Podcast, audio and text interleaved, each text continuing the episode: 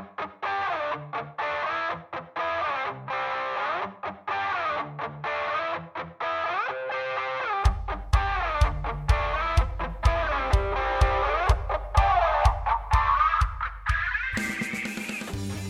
Hello，大家好，欢迎收听闲聊客厅，我是阿硬。哎，我是黄先生。今天到了月底了啊，嗯我们这个系列节目要做到第二期了。哎，对，就是九月底的时候，黄老师要说要做一个系列节目啊，就对硬要闲聊，就是盘点一下这个月发生的一些热点事件。嗯啊，我们摘我们能聊的，然后对聊一点儿。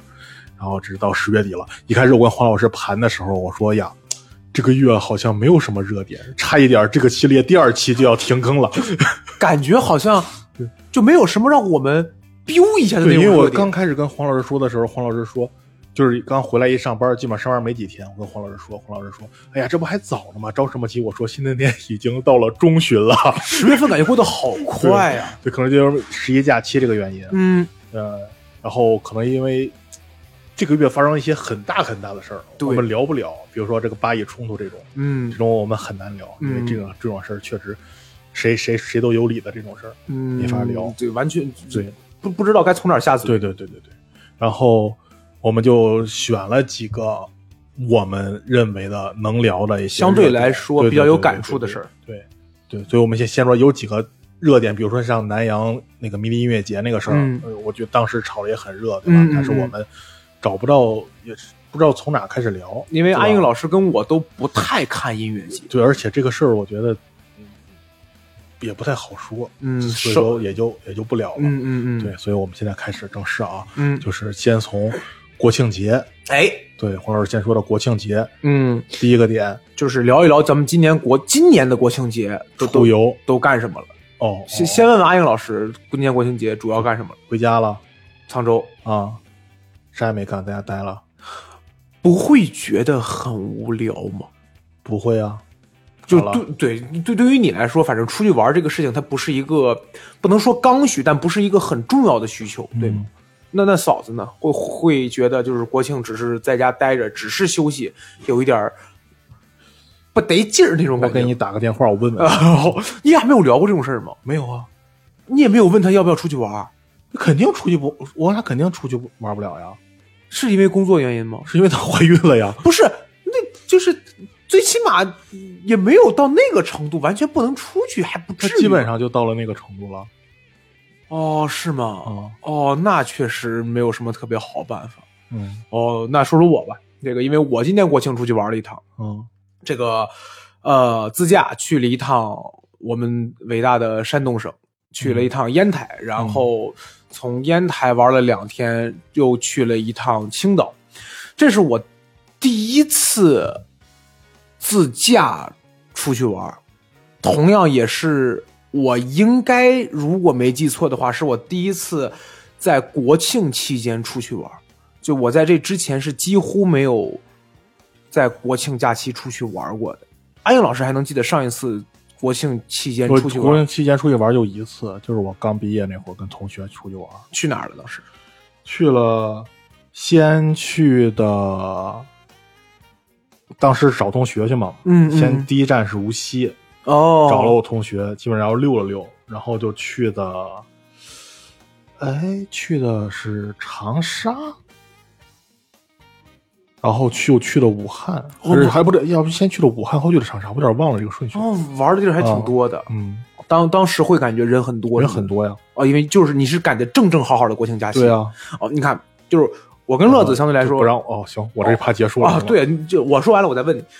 然后我就相对来说还好一点，因为我跟乐子的工作原因，就是我们两个人属于错峰出行。我们两个人出去玩的时候，就已经是十一假期的最后一天了。因为我们两个人十一假期的时候，基本上我在忙演出，他在忙他工作的事儿，所以我们两个人出行的时候，相对来说就没有那么堵。然后以及我们去玩的时候，也就没有那么多人。我感觉这个感受还是挺好的。然后我们两个人自驾嘛，我当时从石家庄出发去烟台，看了看距离，差不多地图上面显示要开将近七个小时，嗯。然后我们两个人开了十个多，哦。就是我感觉这个对于我俩来说很舒服，就是嗯。基本上就是只要看到这个服务区就停下来。我俩真的可以说是逢山拜庙，逢寺求缘，你知道？就是每一个地儿都要停一下。然后我们两个人基本上开了一宿，中间在济南站、济南服务区睡了半个小时，然后早起的时候还有一百多公里应该就到了，一一一两百呃不到二百公里就到的时候，然后到平度服务区又睡了半个小时。反正我们两个人这一路上很轻松，然后到了烟台。在烟台玩的时候，主要是去看海嘛，因为对于我来说，看海是个是个没有付出那么多的执念。我不知道我有没有在电台里讲过这个事儿，可以跟大家讲一下。就是我小的时候上小学的时候，我就跟我爸说：“我说爸，我没看过大海。”我爸就说：“这样，等你小学暑假放假了，我带你去趟北戴河，然后去秦皇岛嘛，去可以玩一玩。”我说：“啊，行。”然后。这事就过去了。等到到了初中，我又跟我爸说：“我说爸，我没看过海。”我爸说：“这样，等你初中毕了业，暑假没有事儿，我带你去秦皇岛，那边看看海去。”嗯，然后等到初中再毕了业，等到我上了中专之后，就再也没有聊。我说等高中毕了业，等大学毕了业，先考上，就就就再也没有聊过这个事儿了，就再也没有聊过这个事儿了。然后我你为啥要看大海？就是想看看，没有看过。哦，其实没有什么特别，就是说没有什么有一个故事，然后你看了什么电影没有？就是想看看大海，因为我看我爸的很多照片，他去过很多地方，但是也没有可能很多地方，他比如说山西什么爬爬山什么的，有一些游客照，我只能看照片，我觉得哦，他去的出去玩的好像玩过挺多，但是我觉得我想看看大海，我觉得大海应该还挺好看的，因为。就小孩嘛，一个执念，然后直到我我我对于看海这个执念，直到上一次出现，就是因为我跟我前任在一起的时候，我前任是个秦皇岛人，我跟他又提起这个故事，他说啊没事啊，就是我秦皇岛人对吧？咱俩去去看海，十月份去看海，啊，结果我俩八月份就分手了。嗯，分完手之后，我还跟他聊过这个事儿，我说那看海这个事儿还作数吗？他说作数，但是也没有再看过，所以。这么几个事儿下来，对于我来说，我就总感觉好像我，所以你跟人分手了，你还跟人说，那你得带我去看个海呀？啊，不，也没有，就是说我就是说，因为分手之后，呃，其实分手分的不那么体面嘛，所以分完手之后有一段时间还稍微纠缠了一段时间，然后直到有一天我又跟他聊，我说那看海这个事儿还作数吗？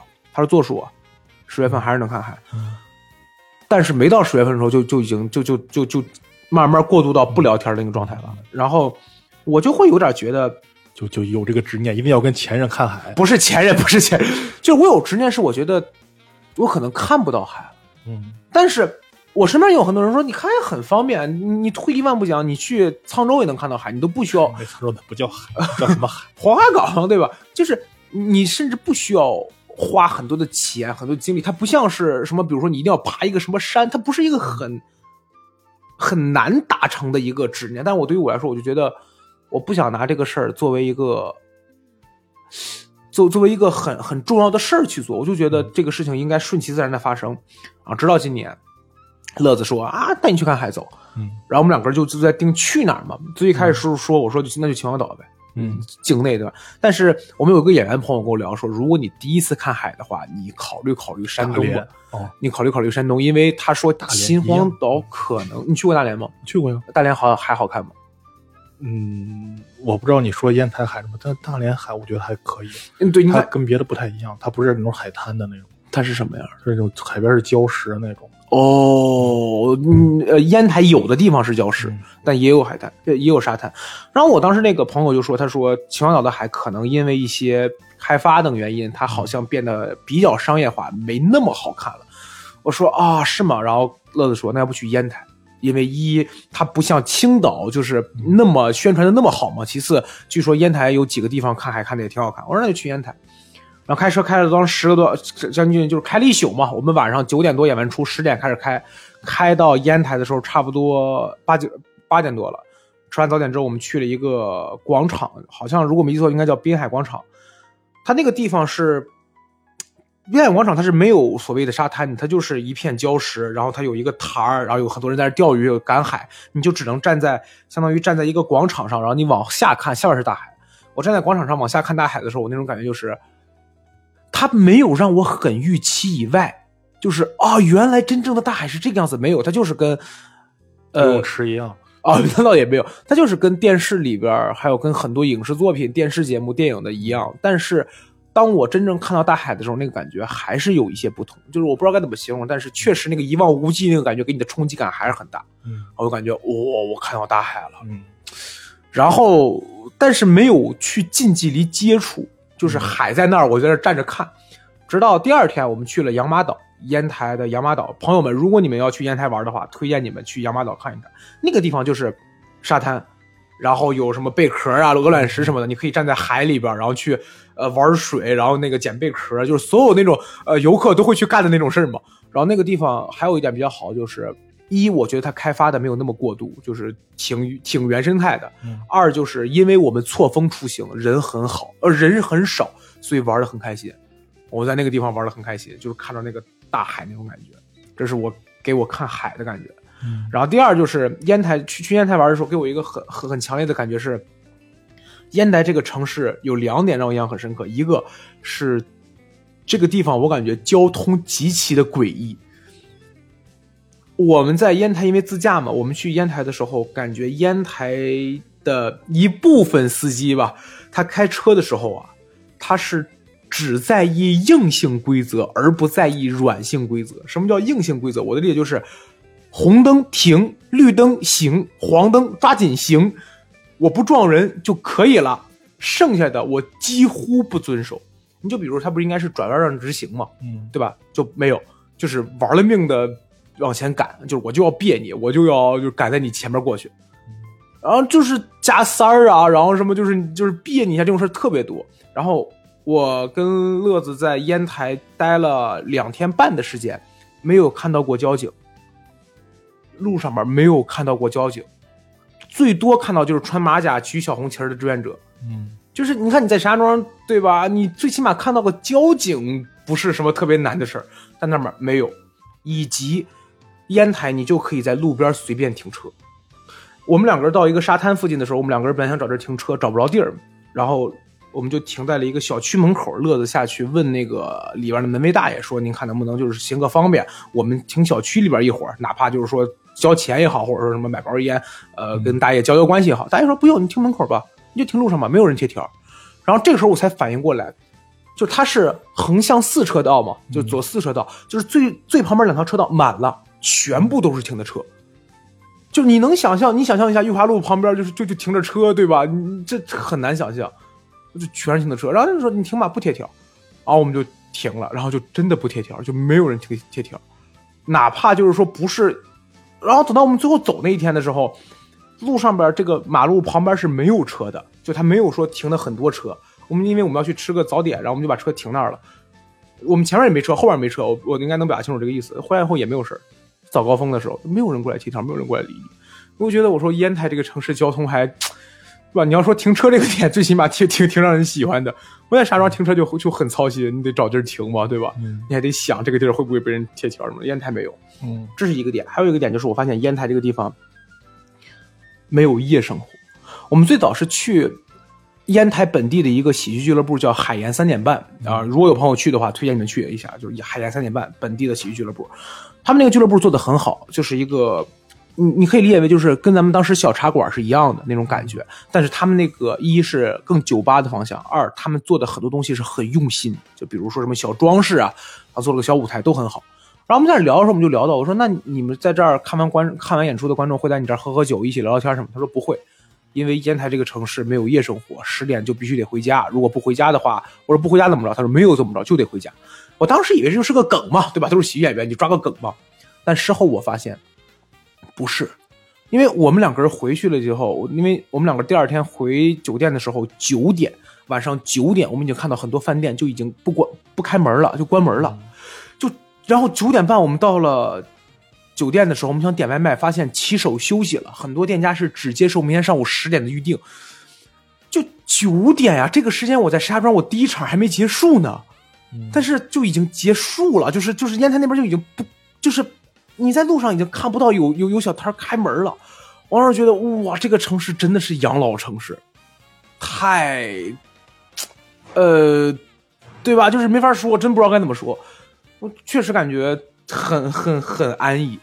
然后九点半你在路上就几乎看不到人，哪怕是海边，就是哪怕是那个什么，呃，海边的那个什么广场、公园什么的，你也几乎看不到有人溜达了。这是烟台给我印象比较深刻的事情。嗯，然后你说没事。我说烟台是几线城市？不知道，我对于几线城市这个，我觉得啊，类比到石家庄，呃，类比到河北，我感觉应该是邯郸啊，然后或者说是沧州这种，因为那差不多。因因因为烟台还有一个点让我印象特别深刻是什么？他在那个养马岛的时候，他有那个立那个牌子，嗯，就是广告牌我们一看，它的标语是一百一十万买别墅。我猜啊，我不知道，我猜他能在养马岛立牌子，应该是他的别墅应该能看到海。一百一十万海景别墅，就这个价格是吧？对吧？你想想，嗯八千，他说单价八千，应该就是八千一平。嗯一百一十万，你在石家庄买房，二环内老破小，嗯你对吧？你二环外的房子一百一十万，应该没有呃户型比较少，你得找。你就这么想吧，一百一十万买个别墅，这个东西你对吧？你听着确实很诱人。那你得看多大的别墅，那他总不可能拿个 loft 当别墅吧？也有可能，为啥不可能？哦，是吗？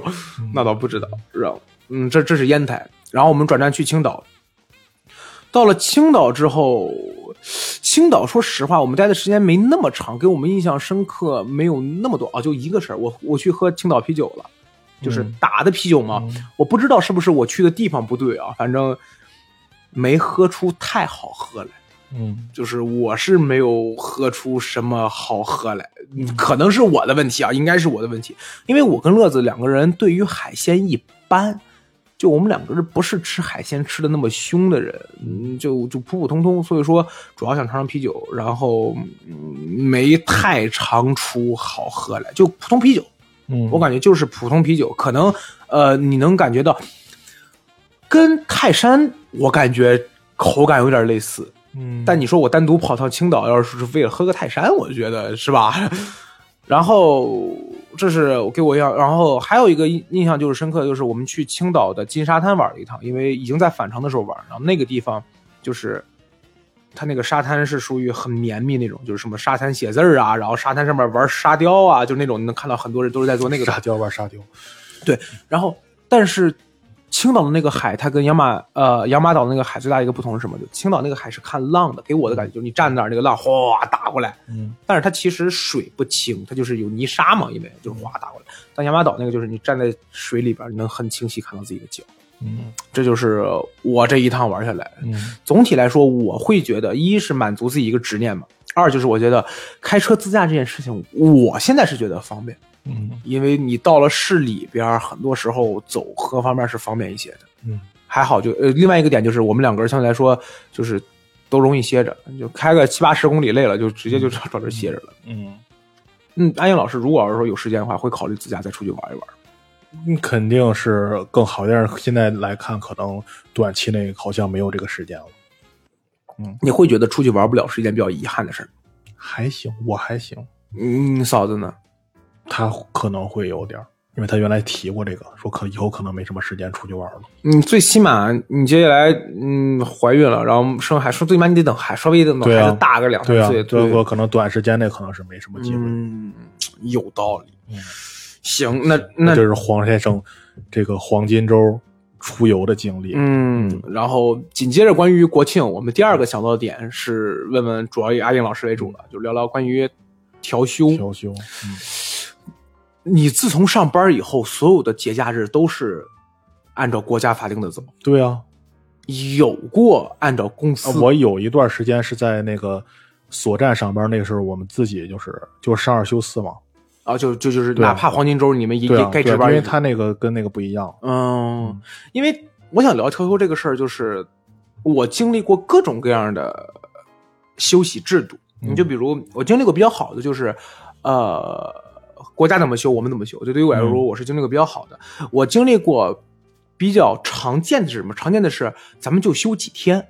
你就比如说，我们以七天举例子，我给你休三天、休四天、休五天，咱们嗯不调休，我就让你休几天，休完之后你就回来上班就行了。嗯然后我遇到过最呃苛刻的是什么？我遇到过最苛刻的就是排班儿嗯排班完了之后吧，我也不按照，因为你看，我我不知道，我我我现在脑子不知道该怎么去形容，能够更确切。我们拿元旦举例，元旦假期是一天嘛，嗯元旦假期其实一天，但是你连上周六周日，所以说是小三天嘛。嗯但我们当时上班那天就是，比如说元旦这天排到你休了，你就是休了；嗯，没排到你休，你上班我给你按三倍工资，但只有这一天。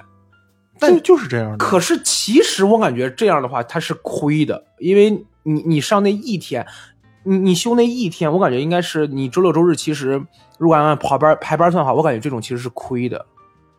就你那周，六周日他怎么算呀？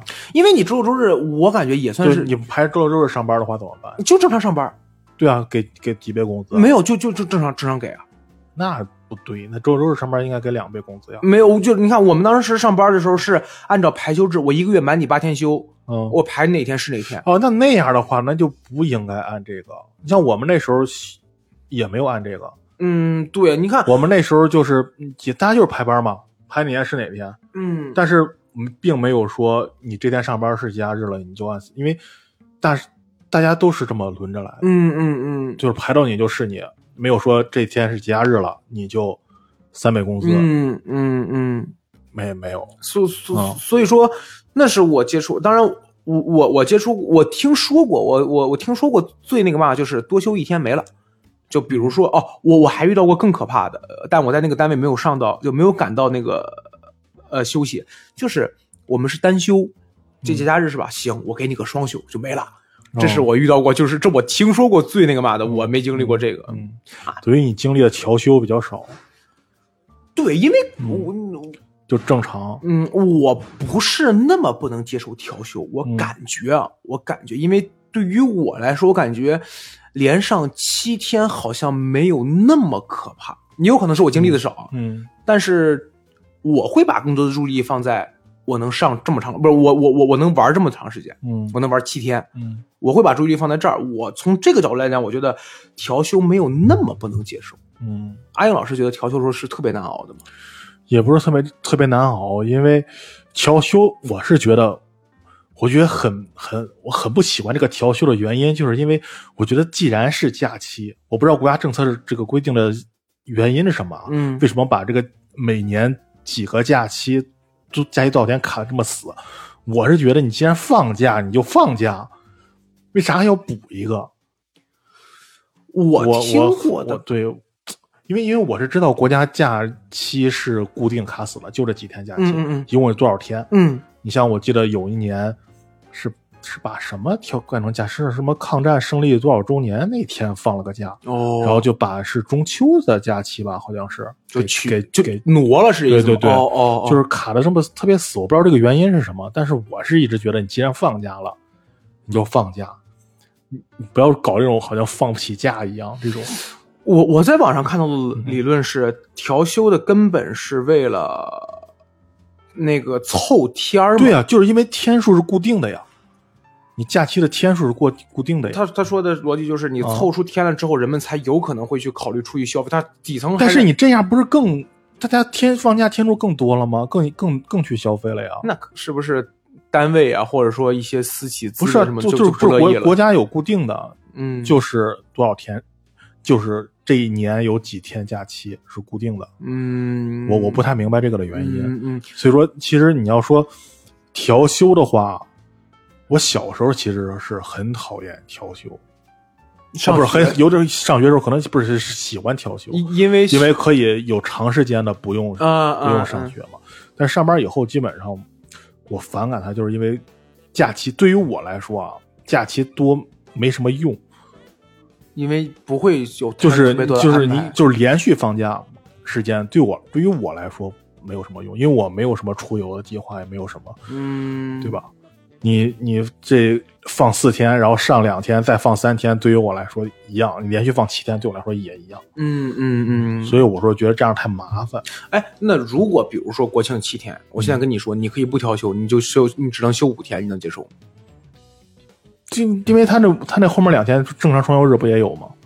哦，对，你的工作永远都是有正常双休日的，嗯，啊啊。也有道理。也有道理嗯。我我我我现在会觉得那种比较好，就是像你说的那种，比如说我七天，但是因为我工作问题，我把这七天给你拆了，嗯。哪怕你拆成就是我接下来一个月让你每周多休一天，嗯。我都会觉得那个好一点儿。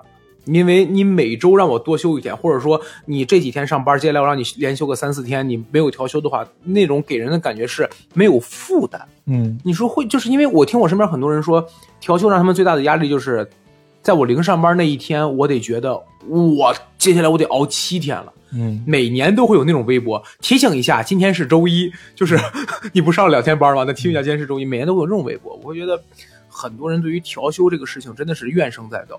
嗯，对，因为连续上班这个时候确实是挺嗯让人挺烦的。但有的时候我也会觉得，能调休的人，从某种程度上来说，还相对幸运就。因为他最起码他他的工作是正常的。对，因为最起码你的工作就是你，也不是说你的工作，就是你的老板认法。嗯我还是那句话，这个世界上有太多的人，他们发不了微博嘛。嗯，这个世界上有很多人，他们根本不知道去哪儿发声，他们只会觉得都这样就过去了。我我我甚至有的时候会觉得这种东西更更更惨一点。我插一嘴啊，这个跟那个骂没关系。你刷最近抖音说石家庄要变成超级大城那个事儿了吗？没有，我们也不刷抖音。就是石家庄前两天，也不是前两天，应该前段时间，就是说有一条消息说我们的人口马上就要破一个度了。嗯当破了那个度之后，石家庄可能会去申请成为是超级大城还是超级大市，就是你的人口嗯到一个点了。石家庄的人口是增长的吗？好，哎，嗯，最起码我看到那条消息是我看那条消息是，我不知道真实情况啊。底下，然后我点开那个评论，所有的人都说收入还是这样，对啊，我们还是单休，嗯就是很多私企还是搞单休。这个其实其实是两两回事儿。其实这个啊，对对，但我就查了，我我我是觉得，如果我问我身边的很多人，我身边的很多人就是说，我如果现在比如说我给你取消调休，我让你这个国庆假期多休两天，就是我给你安排一个双休日，再加两天，让你休四天，让你休五天，但是没有调休了，你会接受吗？我身边可能会有很多人会觉得也行，嗯，也行，这可能也也也可能跟圈子跟层级有关系啊，但确实是这样。因为像我最喜欢的放假方式就是，不是经常有那种放一天的，比如说清明啊，或者什么端午呀，或者什么，赶个周六日不是赶在周三那天，哦，那那一周会让我觉得这个，我觉得上班就该这么上，上两天休一天，上两天再休两天，我就觉得上班就该这么上。有有些地方已经变成那个四天工作制对，我觉得四天工作制就该这么就该这么用，而不是说你连上四天我就休三天什么的。我觉得就该上两天休一天，上两天再休两天。这个我觉得，我可以这么可以这么说，我我就是上班时间摸鱼的时间，绝对能凑出一天工作日。你不如让那天就让我休息，也有道理，也有道理。对吧？我觉得能凑出，我摸鱼时间绝对够了八个小时。嗯，那只做不少，我觉得我觉得完全可以跟让我再休息一天。嗯，哎哎，我又想到一个，就是当然，薪水还是哎，我问你啊，就是你有感到过休息日的时候要要值班这种情况吗？呃，休息日不是，就是啊假期这种的。有呀，那那那天会会觉得极其痛苦吗？还好也有可能上班上习惯啊了，，因为也没什么事儿干。哦不，又不是加班值班了，要加班的话就比较烦。哦，能了解。然后今天上午咱们录之前，我看到的消息就是明年就是明年的假期制定出来了嘛，啊，然后除夕那天是不不放假的。哦，我看了一条，我没太看懂，嗯我就秒列，嗯因为我看有这么一句话说，说什么呃劝导各公司尽可能在除夕那天安排通宵，所以除夕那天不放假的意思就是三十当天才能放，是这意思吗？除夕就是三十啊，哦，就是就是三十号那天是不放假的，只有嗯可能你六点下了班回来过年，是这意思吗？对他这今年假期就是这个什么，啊。因为他正好好像正好，因为因为因为我在说调休时候，我还算过呢，因为明年春节正好是除夕那天是周五，然后我还算过呢，然后然后初一初二是周六日嘛，啊，然后我还算说这怎么调休，我还在那算呢，然后就不休然后结果一天说哦，原来除夕不休，我就说一个事儿，我就这样，嗯。我之前对三十休不休没有概念，嗯。我上了班之后，也不是上班年纪大一点之后，我发现三十那天要干的活儿好多，所以说我开始有概念了，就是那一天其实挺忙的。嗯你有可能当时小的时候永远都是家里人在干这种事儿，嗯你不需要干。嗯，哎，行，调休就聊这么你这就调休。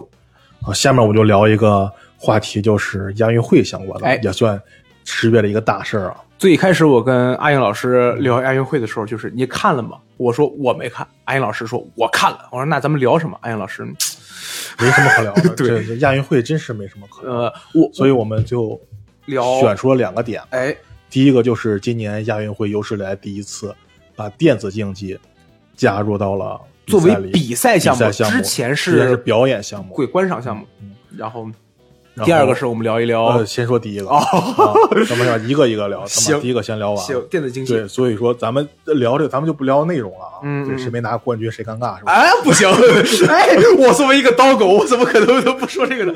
啊，亚运会啊，DOTA 二比赛啊，中国夺冠了，特别特别好啊！对，然后那个咱们就说一下，咱们讨论一下电子竞技这个事儿，嗯算不算体育运动？嗯就是咱们就是自己说自己的看法，嗯对，咱们咱评论，咱们那个听众朋友也不用说啊，多少年多少年以前，当然我知道这个事儿啊，多少就是以前中央五还播那个电子竞技竞技世界，你知道这个节目吗？不知道电子竞技世界真不知道。然后当时说是国家把电子竞技定为第九十九个体育项目。哦对对，咱不要说这种条文上的，跟我跟跟咱们来说，就是因为国家都定了，你怎么不承认？不是这个啊，咱们就说咱们自己的观点来说，嗯嗯嗯它算不算体育项目？然后我本来想跟黄老师辩论一番，结果发现我俩的观点是差不太多，对 我们俩都觉得电子竞技不算个项目。不算体育项目，哦不算体育项目不算体育项目。我我我我先说我的，就是我有一点觉得这个东西它就是一个，它我我是觉得他还是没有让人。我很浅，就我觉得他也没有什么出汗啊，他也没有说什么，他是一个那种运动起来。你说你光手指，就是你不能以消耗卡路里来判定这个东西算不算？那可我我我认可，就是说你在玩游戏的时候，你也就是在动，你也是在费脑子，你也很辛苦。嗯但是在我看来，它不算运动。嗯我对于运动的定义非常窄，个人我就觉得它就是有氧或无氧。嗯对吧？你举个重，你撸个铁，我看着我说我这个东西，因为我有的时候觉得哦，我我我刚刚又想到了一个点，什么是运动？更快、更高、更强。这是奥林匹克。呃，我我觉得最重要就是我们要看人类的极限在哪儿。那打游戏为什么不能看人类的极限？打游戏我连续打二十四个小时游戏，那不是你能行吗？，那不不是你打游戏，在我看来，它的一个人类极限的是操作反应嘛。嗯，就是就是因为你内行，就也不是内行，就是如果你玩这游戏，你能看到，就哇这个技能他躲开了，哇这么一个就是说 time 点，然后他抓进去了，他但是你这种人类的反应，在我看来，它不比射箭和那个什么手枪这种的那个刺激感来的强。嗯我觉得他所看的那个就是那个人类的反应，没有那些运呃运动健运动项目相对来说给我的冲击力强。那就是我要看你人类到底能举多多重的东西。嗯你人类到底就是说你你你能跑多快？这对于我来说是是是是运动的东西。你跟我说，你说你看吧，我手速到底能多快？我觉得它确实很竞技，嗯，但是它不那么运动。嗯从这个点出发，我甚至会觉得围棋，嗯，呃，象棋，呃象这棋。有象，你说飞行棋不是，就是我想说棋跳棋，棋棋以外的东西有没有？就是甚至说桥牌、斗地主炸金花，呃，这他但他没有上运动会呀。桥牌有啊，桥牌是有的是吗？啊。哦，麻麻麻将也有那个嘛吗？麻将有全世界那个比赛。哦，，对，我会觉得你做比赛 OK 的，你说这算是嗯。竞技吗？也算，但是亚但是亚运会里有这些项目，亚运会里有有有桥牌，有桥牌围棋，有国际象棋、中国象棋，不是国际象棋、中国象棋、围棋我都认哦，有嗯桥牌是桥牌啊，这个我真不知道。啊 就是我会觉得他们不算运动，嗯，因为算智力运动吗？这就抠字眼了，哎怎么竞技运动 是吧？对，怎么对？对，就是我甚至再极端一点，我甚至觉得那个、那个、那个冰壶，嗯。都不那么算运动，嗯。因为我之前看那个。也是我忘了听播客还是说看抖音，我说他说你看冰壶的运动员就特别感觉像你邻居，就是换了身衣服过来干这个了。就是我觉得他那个嘛，他不不不是那个那个那个那个给我的感觉像那么像运动，嗯。对吧？然后而且我们定义游戏也是电子竞技嘛，嗯。竞技的那个、那个、那个，就是点的，就是分量要比运动的分量更多一些。嗯我们永远不会，你你你肯定会说，你们家如果要出了一个电子竞技的冠军，嗯你会说我儿子是打电竞的，你很少会说我儿子是个运动体育的对对，就是感觉嗯，我儿子是个体育生，天天去网吧。我是感觉这个有点拧巴，这是我对于那个马子。我个人的点就是，我不认为它是一个体育运体育的原因，就是因为我觉得你要发展体育运动，得增强人民体质，对吧？你你没有增强人民体质，你天天在熬熬十几个小时，体质也上升。不是不可能，你要睡觉，你体质绝对下降。然后我觉得你像，我觉得我理解体育的话，得是我呃，你看这些运动员在做，那我作为这个普通人民群众，嗯我也去做，对我来说身体是有益处的。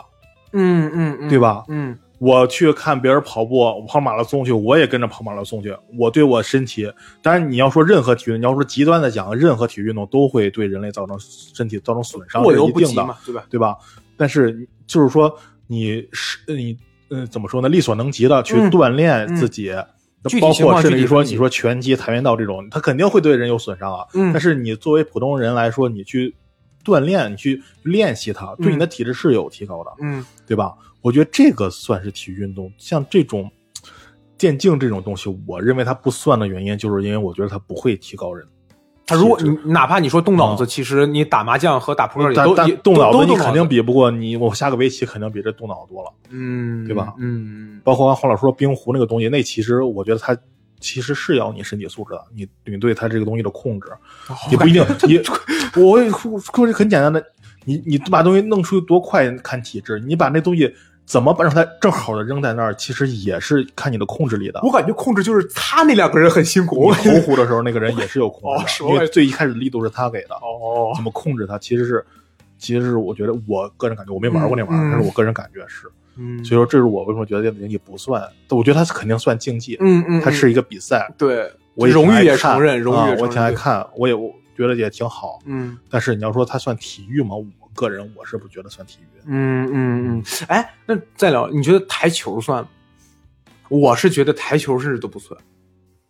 哦，再往后深的话，我会觉得高尔夫也没那么算，就是高尔夫，我原来我原来就是我原来给王然老师写过段子的，哦我说高尔夫为什么算个体育运动呢？他连球都不自己捡，高尔夫就挥杆那一下，是我感觉就是高尔夫，如果每一杆都是你咻一挥，嗯，然后落进去，我觉得这算运动。但是他有的就是离的啊五米，然后嘚就进去了，我说这算什么因为？他之前他得之前一点一点的哦，哦也有道理。有哎呀，你说这个确实是，因为你看，因为我记得当年台球，我因为我没打过，那玩意儿是不是也挺累的你说高尔夫吗？啊？他肯定比不了别的运动吧？哦嗯因为我当年听过一个观点，说台球叫绅士运动嘛，哦，这就感觉就是，绅士运动都有个棍儿是吧？嗯，不不是，就是 就是绅士，我就感觉他不运动，嗯，你就感觉你绅士，你这是必须得打人啊！嗯你没看那些拿着棍儿抽人？啊 就是你绅士就不运动，他永远你要站在这儿很体面。因为嗯我这个观点还是我觉得运动它不那么好看，也不是好看，就是它它它它，因为它会很累嘛，你出汗它就是会喘。它相比较于站在那个位置的人，好像就是站在那个位置的绅士，穿的很体面，嗯他们好像会更更更更更加那种 得体一点那这个时候你让他去运动，那我就要打台球。然后我、嗯我不需要汗流浃背，我只需要，嗯然后赢完之后，你看擦个桥粉都很，嗯 就是很高级那种感觉。所以我有时候会觉得，粗暴一点，觉得就是你没有有氧和无氧这种东西，我就觉得它不那么算运动。嗯它可你你让我稍微加一点，它我我觉得它可能算个体育吧。嗯但体育也会很多嘛，对吧？嗯这是我觉得。行，嗯，咱俩观点就是这样。嗯，不过啊。嗯 DOTA 胜利了还是很好，某些运动啊，某些项目说谁没拿冠军呢？哎，对，好，今年哎呀，这这对这这个，作为一个对，说的 就是你啊！这足球世界四这个项目啊，作为一个刀狗，哎，行，然后聊聊后边这个话题。后边这个话题是在我强烈嗯，因为我要本身求是不想聊的，要求因为我一聊就带情绪，我本身是不想聊的。因为最后我跟这个阿颖老师说，我说这个容易有流量，阿颖老师说那可以，我没有啊，这个我 我可没说这话。我是因为黄老师有一个想法，嗯，嗯，所以你说吧，你先说是什么事儿吧。呃，就是这个今年他他算今年的一个焦点人物吗？算啊，有点，最起码不当然算了，有点热搜啊，哦，是吗？有，反正有点小焦点是这个吴艳妮，嗯呃，今年他最后就是没有成绩，嗯，他就因为他抢跑两次，对吧？然后所以次一次哦一次，然后现在规定一次就罚下了。哦就哦就就没有成绩了。嗯然后这个事情就在网上还挺有热点的，因为有一部分人说觉得吴艳妮展示自己的风格，然后有自己的态度很好，也有部分人觉得运动是以这个这个这个这个成绩为绝对标准的，嗯就是文无第一，武无第二，武无第二，你是。第一的话，你怎么都对，只要你不违法啊，只要你不违法，你怎么都对，你怎么狂都行。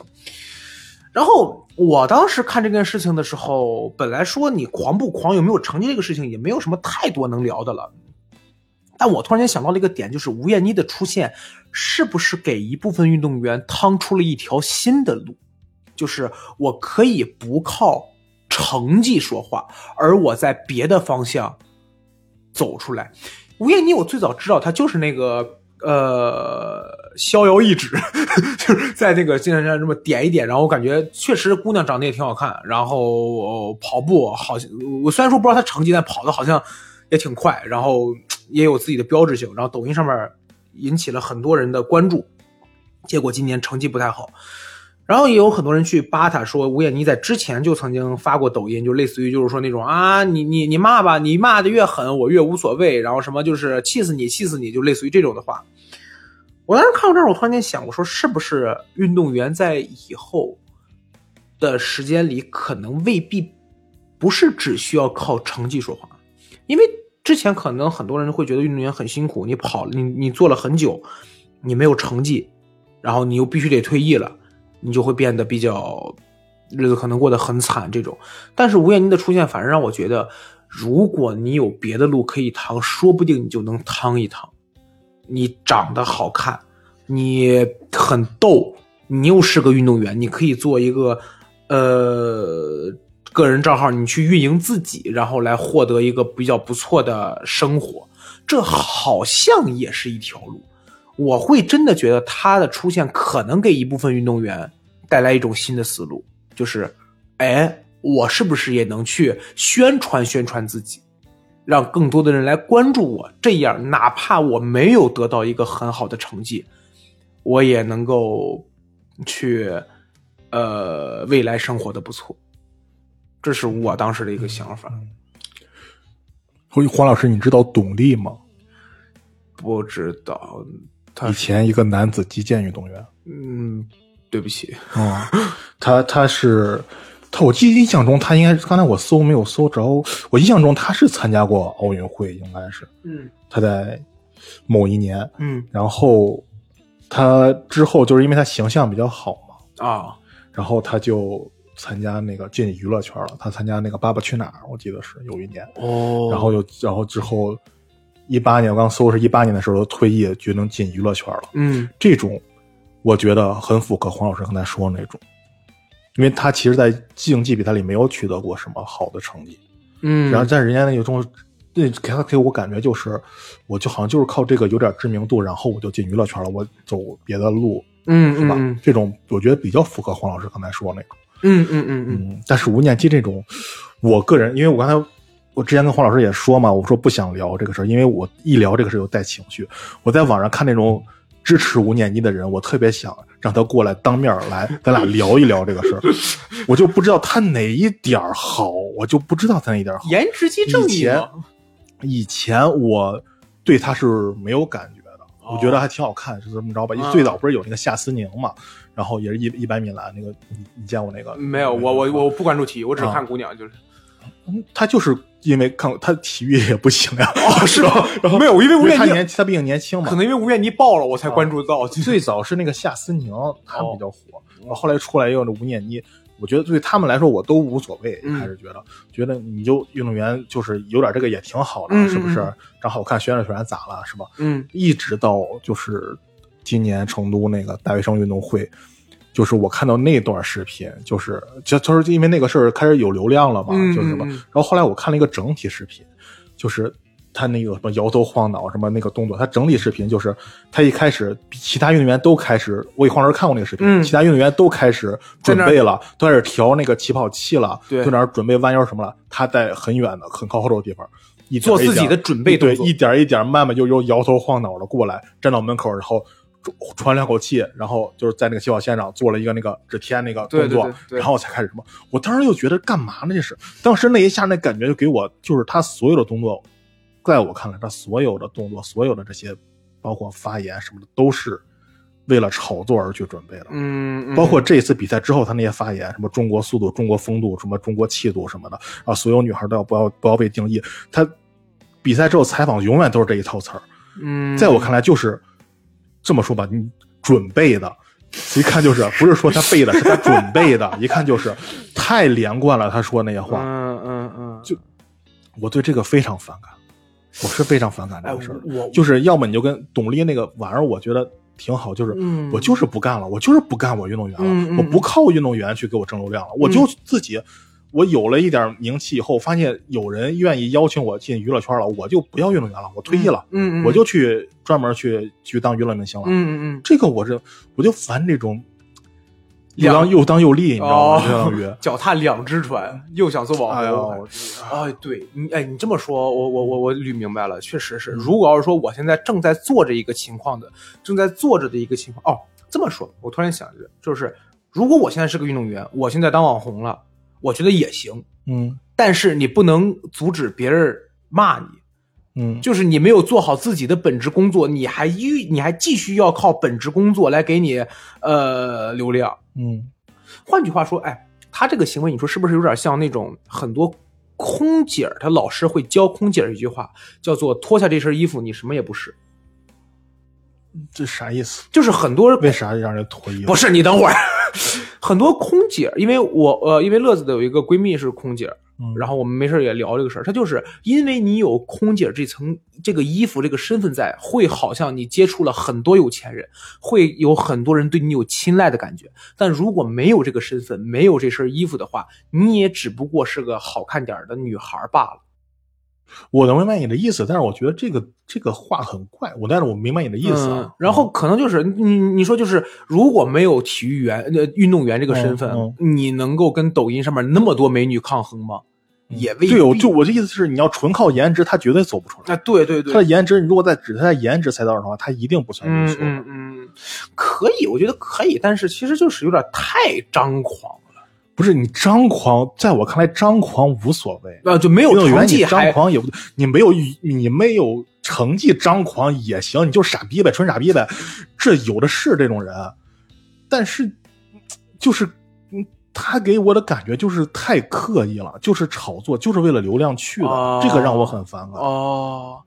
因为我是看了一个微博，发条章说的嘛，说就是说狂的运动员有的是，呃嗯他们说他他他他说刘翔当年夺冠的时候已经狂的没边儿了，但是他成绩就是在那儿。就我就是说，哪怕你没有成绩狂，我都觉得这种人也有的是，是吗？尤其踢足球的里面太多了。哦就这种人就傻逼呗，就或者大家就调侃他自信地本特纳是不是？就这种，哦，就这种人太多了。但是像他这种，就是给我感觉就是运动员其实对于我他是来说只给自己打造了一个、呃一个东西出来。呃呃因为像我说本特纳那种，他有些人他运动员他能力不行，但是他狂，就是我那话我不我是不是刻意攻击谁啊？他可能就是脑子有点问题，可能就是傻逼。啊，他可能就是觉得我就是对对对，但是吴彦妮不是这样的，我觉得他就是给自己包装一个啊人设，我很反感这个。对于他来说，可能体育运动员这个身份已经没有那么重要了。我只是要从这个上边吸就取更多东西当的是某种运动员，啊，我是这这这种感觉，嗯这个让我很反感。我也特别，哎呀，我特别想知道哪个吴彦妮的支持者能不能跟我当面 聊一聊，我能不能在现实中认识一个？哎，你说有没有一种可能，就是从用用运动员的身份走出来太难了？因为我刚才想到谁？我刚才想到杨威了，嗯，哦，我这我看就是杨威也是现在在娱乐圈，应该也算是就是一半脚在娱乐圈。杨威没有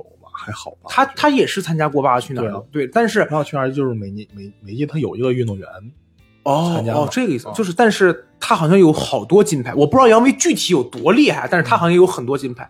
嗯但是你像这么有一个这么一个有很多金牌的人，好像在中国也不是那种知名度特别高的运动员，嗯所以说好像在中国运动员能走出来也很对，有时候说炒作这种事，炒作我也不反对。你像我看，在我看来啊，邹市明就有点炒作。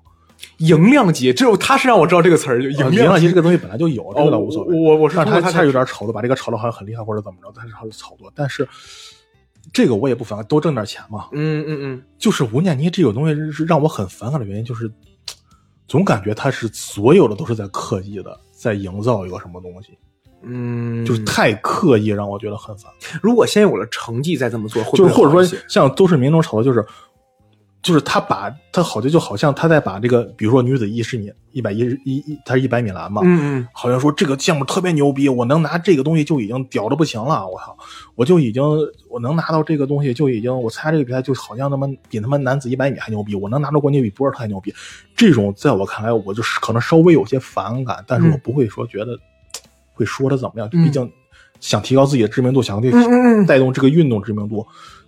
包括像邹市明，哪怕他再怎么样，他也是在把拳击在国内打开了一些知名度。嗯嗯嗯，但是他吴念妮这种感觉对我就是太刻意，所有都是刻意在做什么，我就很反感。我我是觉得他可能某一个地方要能稍微再站住点脚好一些，就是哪怕他真拿了个冠军，他再炒作可能还能稍微就是说其，实说到底还是没成绩。哎，对，其实就是就是菜还是真的电子竞技菜是原罪，很多都是，嗯，不过看吧，反正他也挺年哦，他不年轻二十七了，哦，我真不知道他那个嘛，所以看看他以后能够到哪一步，他肯定因为现在、啊、算了不说了，说了又又说了是快要退役了吗？二十七我我不知道他的身体怎么样。你你苏炳添三十多了还能跑啊，对我我之前问你，我说为什么？啊他说这行。然后呢，这是关于亚运会我们能想到的几个点。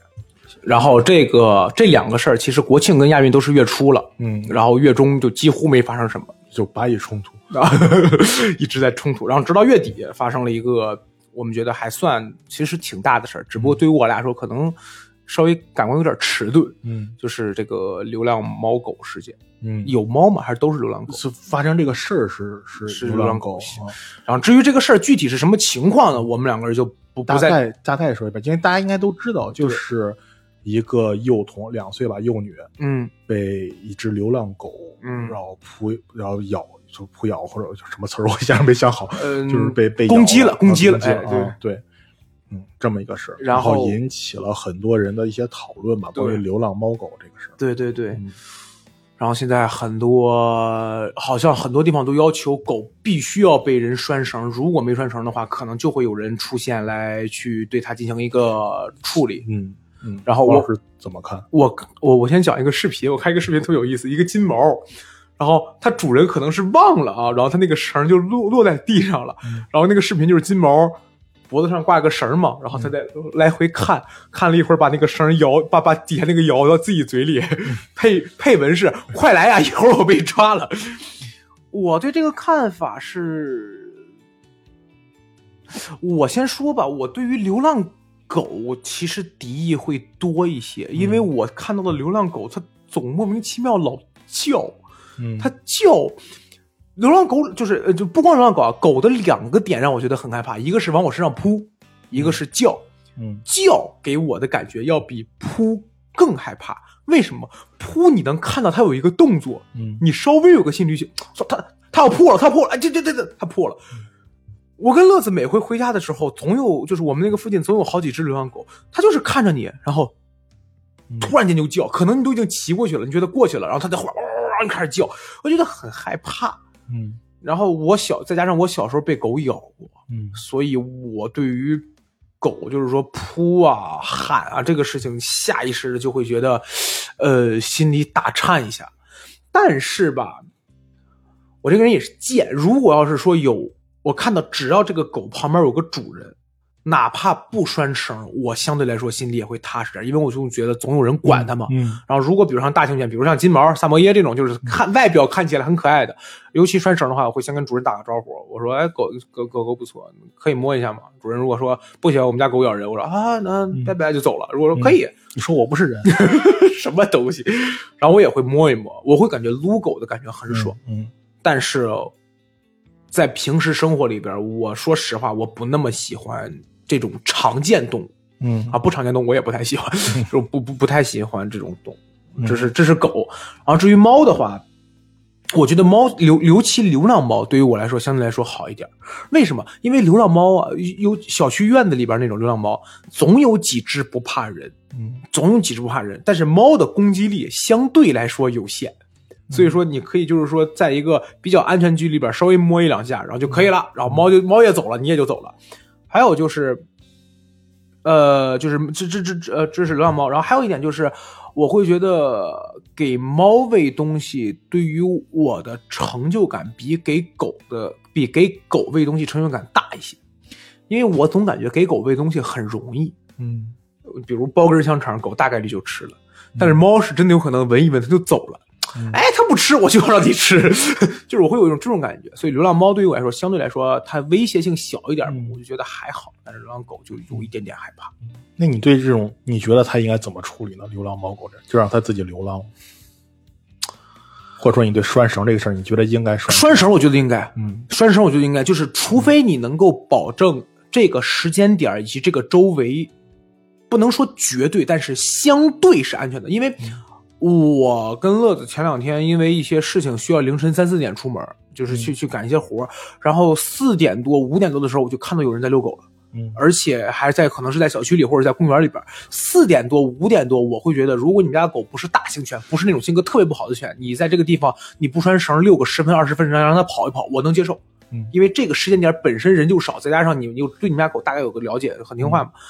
可是如果你要白天出去遛狗的话，我觉得就是要拴绳，没有什么可说的，就是要拴绳。嗯就是你不能说你们家狗安全，因为你要考虑别人是不是害怕不害怕。嗯这就好像我讲一个段子有没有冒犯到对方是他决定的，不是我决定的，就这么个逻辑嘛。嗯然后至于流浪猫跟流浪狗应该怎么着，我觉得就是我帮帮你，但是我只帮帮你。嗯我就就就就比如我我我我我平时吃鸡胸比较多，然后买回来的一些生鸡胸需要处理，会有一些边角料，我就留着，留到差不多一小兜了，我就把它煮了，煮了切切，然后下去给猫喂一喂。嗯，但我只做到这一步，嗯至于剩下的，因为我是觉得我喂你，我我不喂你是本分，喂你是情分，你不能要求我做什么。对我的意思是，他应该怎么处理这个流浪猫狗呢？你觉得？就说这种捕杀你支持吗？不是捕杀了，就是捕。好像因为咱也谁也没见着杀。嗯，捕，不那么支持。嗯，你就应该让他在在在你家门口转。但是我没有想到更好解决方案，我只是第一感觉，为啥不？为啥呢？你觉得？就可能觉得没有什么太多人情吧。当然，当当然，你如果跟我说，可是如果如果这只狗攻击人呢，我也觉得那该杀。但是，哦，有一点可能是我没有见过有哪个机构会宣传自己补完狗之后会有一个相关处理，嗯就是完了呢。嗯，你如果跟我说你补完这些狗回去就安乐死，我就觉得啊，好残忍。我可能圣母婊，我可能圣母婊会觉得啊，好残忍。它也还没攻击人呢。嗯你要说你要说你有个相关处理，我也认。嗯我退一万步讲，我说个最残忍，就是你跟我说这些狗，我我我我得把它回收了，就是我可能会把它嗯嗯怎么掉，然后我接下来它的什么什么东西，我会怎么怎么用，我都认，就是杳无音讯了。嗯我会觉得它是不是有人中饱私囊了？你是不是把这些狗弄死，然后去卖肉了的？你狗皮什么的，你是不是去把它进行一些呃呃满足你的私欲了呢？我不知道，可能我会从这个角度来讲，我会觉得一刀切，它不是我觉得最好的一个方法。有没有更好的方法？我没想到嘛。嗯就好像之前我跟我哥聊过，我说一些所谓的呃墙的问题，我哥说没有更好的办法，当前这个方法就是最好的方法。嗯我说也是，只能这样。但我见过一个我相对来说觉得比较好的，可是这个也很难，就是抖音上面有一个账号叫摸德学院，嗯他会定期的去他们周围的小区，比如说他们可能是以他们城市为基准，嗯小区里边去看哪个地方有流浪猫，然后带回来，能找领养的找领养，找不到领养的绝育放生。嗯就就就就是他那个账号里边有很多猫，就是说回来之后你就发现那个猫就是感觉跟神经病一样，就是你养了它一段时间，你可能撸撸撸特别好，突然就哎就叫起来了。那猫德学院的说法就是没办法，就是我给你治好病，然后我给你做个绝育放生，嗯，就是没有人能领养，然后能找领养就找领养。我当时觉得这种的可能相对来说会好一些，嗯但是你又不能要求哪个人或哪个机构去做这个事情，因为猫的学院在抖音上面有几百万粉丝，它能够自负盈亏。嗯但是如果不行的，对吧？这个东西就没法说了。嗯，因为我每次说让我每次在这个很阴暗的想法了。我是首先说拴绳这个事儿，嗯我就特别烦那些不拴绳的那种嗯那种。我每次在小区里面，我开车碰见这种，我都有这种阴暗的想法，就是我就想着我能不能把那狗压死，然后我再跟那狗主人打一架。我说你活该，谁让你不拴绳？就很讨厌这种。我的阴暗面要比你更阴暗，我阴暗是小孩儿，因为总有小孩儿有有有小孩儿，对小孩儿有有小孩儿，还有那个让小孩儿就是刚会走路，让他自己跑，要不管他也不管，就在那儿别动啊，有车啊，就就 特别特别生气。哎呀，真的很我觉得这种人不负责任啊！对对对，就是你你你你不能全凭着呃骑车方去注意嘛，对吧？你对啊，你自己这很不负责任的事，我觉得。嗯然后那个，你像说这个流浪猫狗这个事儿，我觉得黄老师刚才那个点，我觉得特别认同，就是该我就是觉得该捕捉嘛，我觉得也该捕捉，但捕捉完了以后怎么办呀？对吧？嗯咱们现在只是看到了捕捉，没有嗯看到捕捉之后，这这些流浪狗它该怎么办？嗯嗯嗯因为我是知道那个其他国家规定，像日本有个电影是季亚人演的，我记得是忘叫什么我忘了，就是他就是他的工作就是处理这个流浪狗的，就是日本好像是七天吧，嗯，就是流浪狗收容流浪狗以后七天，如果没有人领养就就安乐死，哦，他的工作就是这个，然后包括包括美国，我看原原来有是有有人发那微博截图嘛，就是美国那个驻华大使馆发的，就是说美国每年也要处置也不几百万只嗯流浪、嗯流浪动物吧，嗯。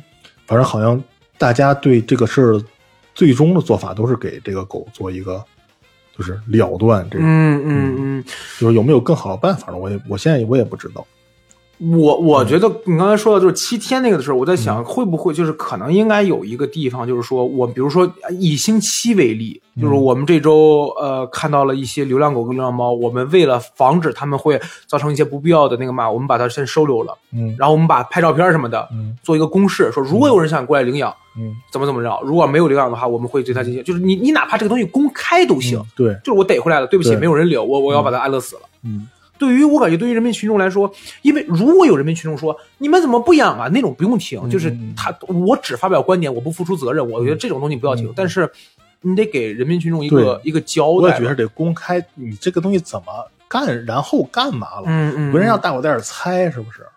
然后还有就是，我我有的时候也会，因为我前因为我今天上来的时候刚看到一个，就是说有一个军犬，嗯好像说军犬退役了之后有有有一个人收了，然后收完之后那个军犬没办法，因为他是退役军犬，没办法办普通狗证。我我我我不知道是不是真的，反正看到，然后结果就被逮了。嗯然后他说，因为那只狗已经是老狗了，他说这狗可能就这几天的时间了，因为也有病什么的，但是还是逮了，因为就是，所以说我觉得就是你但凡涉及到动物或者说生命的话，我觉得你做很多事儿要要多问问，要多那个嘛一些，而不能只是一个规章制度。嗯未拴绳狗杀，就是或者未拴绳狗逮，你不能全靠那个那个那个那个规章制度来，就那么一句话来来来来去进行一些行为，很有可能背后会有一些事儿的。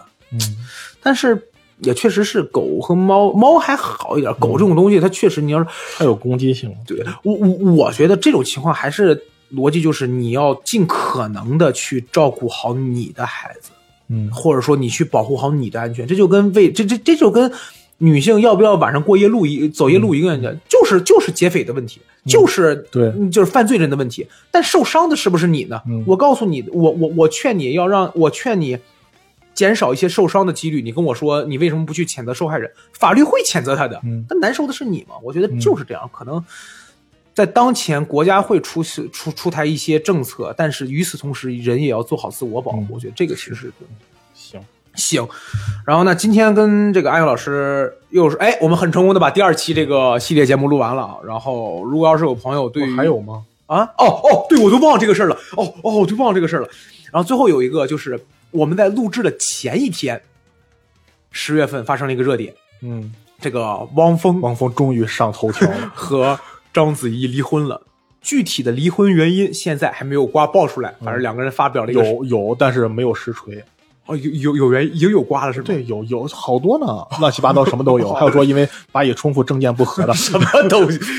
然后，然后说实话，关于娱乐圈的事儿，我跟阿宇老师也不那么懂。但是我们想到了一个点，就是你看，汪峰和这个章子怡离婚这个事儿爆出来了以后，全网哇就热点只有这个了。对，因为你想，就因为在此之前，应该是大家应该看，你我不知道邝老师看了没有？就是那个陈牧驰，是叫陈牧驰吧？那个，哎，来，等会儿来，快说这个点，我们我们请场外嘉宾来沟通一下，快点。陈牧驰和吴楚一的事儿对对对？，他这事儿已经好多好多天了，但是影响力完全不如这个章子怡和汪峰的这个。你是怎么知道陈牧驰的？就是你你刷微博热点是吧？看《封神》了呀，你都能记住谁是谁是吗？啊，什么陈牧驰、什么吴氏什么，呃，于适什么的。于是，于是我认识，啊 在现在纽约啊讲跳楼了是吧对对对。